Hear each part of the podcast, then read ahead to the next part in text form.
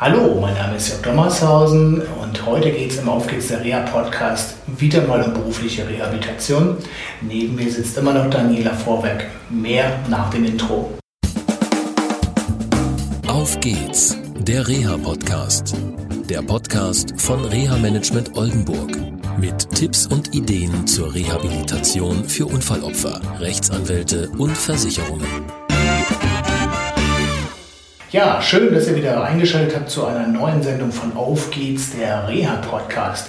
Ich sitze immer noch bei Daniela Vorwerk und in der letzten Sendung vom Auf geht's, der Reha-Podcast haben wir über die Sachkundeprüfung gesprochen, die von der Ausbildungsakademie der, nee, Akademie der Akademie Ausbilder. der Ausbilder. Schwieriges Wort. Also kurz ADA. Ne? ADA. Können wir uns, können wir uns darauf einigen. Uns drauf einigen. Darüber hatten wir berichtet. Mhm. Und ähm, wer wissen will, wie die ADA geschrieben wird, hinter mir ist ein Schild.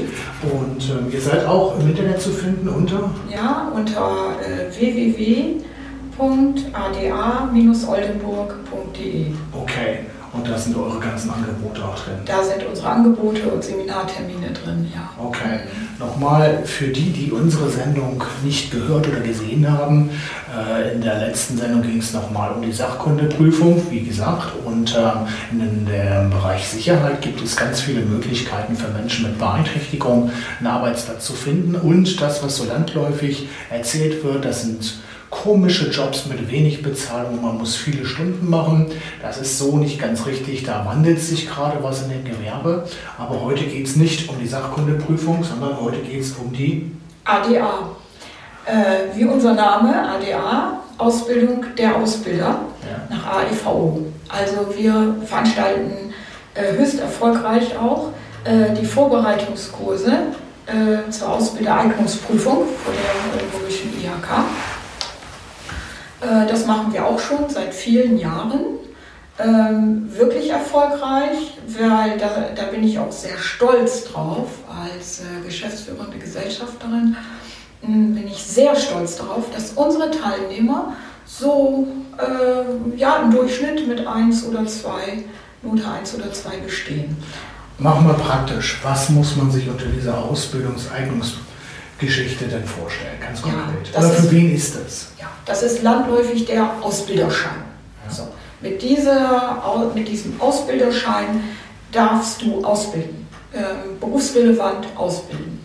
Ähm, das ist ähm, für, eigentlich für alle interessant. Ähm, das hat auch in den letzten Jahren hat dieser Ausbilderschein eine ähm, sehr hohe Bedeutung erlangt.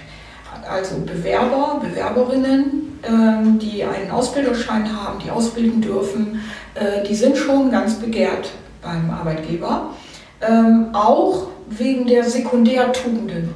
Denn sie haben eine grundstufige pädagogische Qualifikation, sie haben Sozialkompetenz bewiesen und natürlich den Willen zur Fortbildung. Denn auch der Ausbilderschein, äh, die Prüfung dazu, die ist nicht ganz einfach. Man muss sehr viel lernen und äh, eben fleißig sein. Und äh, das ist ja auch eine Schlüsselkompetenz, die immer gefragt ist. Okay. Wer, wer ist Interessent bei euch? Wer kommt zu euch? Also welche Gewerbe? Weil ausgebildet wird ja in vielen Bereichen. Mhm. Ähm, bezieht ihr euch nur zum Beispiel auf Bürogewerbe oder sowas? Oder mhm. äh, auf welche Gewerbe bezieht sich eure Dienstleistung? Mhm. Ähm, also eigentlich auf alle, nur eben die Handwerker gehen meistens zur Prüfung HWK, Handwerkskammer.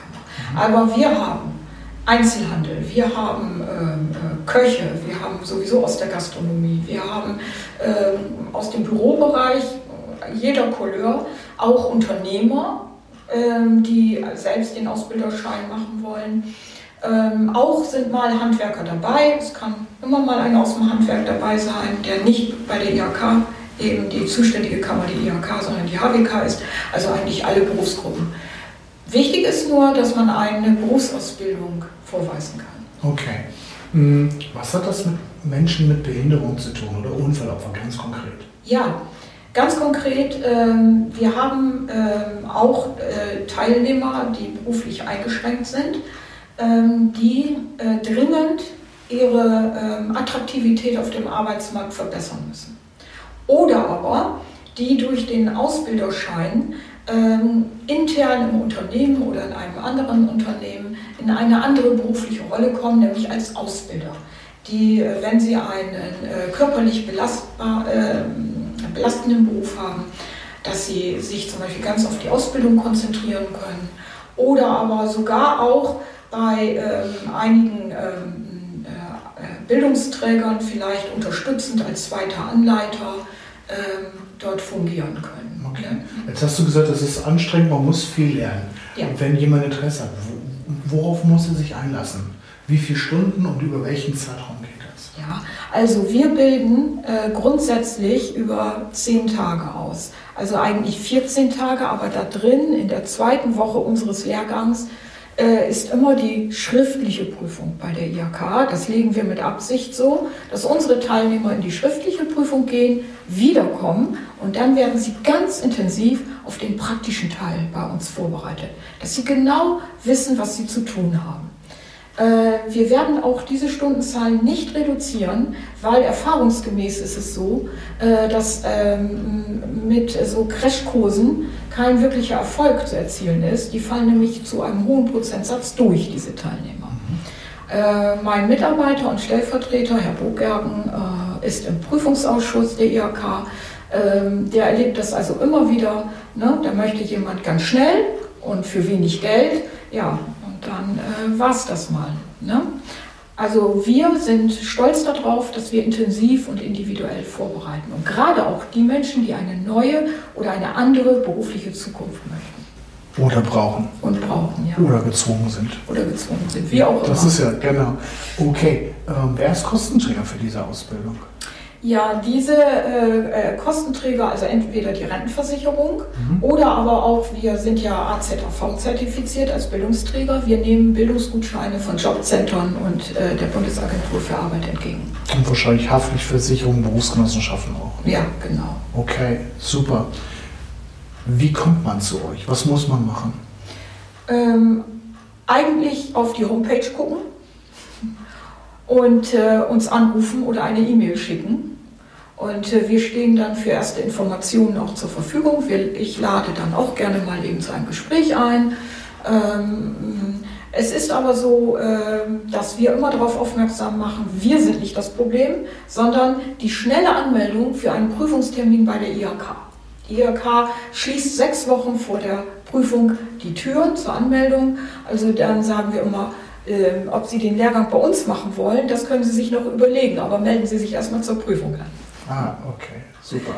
Gut, das war, ich glaube, ein ganz wichtiger Hinweis für Menschen, die vielleicht noch im Unternehmen bleiben können und ja, eine, eine Möglichkeit suchen, äh, eine neue berufliche Perspektive zu finden, gerade wenn sie nicht mehr am alten Arbeitsplatz eingesetzt werden können oder das dauerhaft nicht möglich ist. Und das vielleicht eine gute Perspektive, möglicherweise auch ein bisschen mehr Geld zu verdienen. Denn das kann ja, ja. damit, so habe ich es verstanden, ja. mit verbunden sein. Kann auch. Und vor allen Dingen, was auch noch ganz interessant ist, es ja. gibt also äh, Aufstiegsmöglichkeiten für Ausbilder. Ähm, äh, die äh, werden auch immer mehr genutzt. Die sind in Süddeutschland schon seit zehn Jahren sehr bekannt. Also hier im Nordwesten läuft es jetzt an. Der Aus- und Weiterbildungspädagoge auf Bachelor-Niveau Ne? Bachelor, Bachelor Professional ist der Abschluss. Und dann kann man sogar noch Berufspädagoge werden, Bachelor, ähm, Master Professional. Mhm. Äh, der Aus- und Weiterbildungspädagoge ist äh, Ausbildungsleiter, leitet ganze äh, Abteilungen. Oder aber ist in der Personalentwicklung in einem Unternehmen tätig, also in der Personalabteilung und äh, koordiniert und äh, plant und so weiter äh, Fortbildungen oder aber auch bei Bildungsträger als pädagogischer Mitarbeiter. Wer also gerne als Dozent und so weiter arbeiten möchte, ist ja meistens freiberuflich. Aber durch diese Qualifikation wird eine Festanstellung möglich. Klasse. Ja, und dann Berufspädagoge, da kann man dann letztendlich einen ganzen Bildungsträger leiten.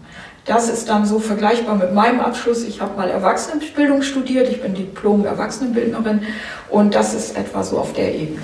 Okay, also viele Möglichkeiten, auch des Aufstiegs. Ich hoffe, dass ihr also für euch ein bisschen was mitnehmen konntet und dann, ja, bleibt gesund bis zur nächsten Sendung von Auf geht's, der Reha Podcast. Tschüss!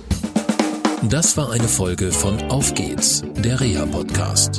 Eine Produktion von Reha Management Oldenburg. Weitere Informationen über uns finden Sie im Internet unter www.reha-management-oldenburg.de.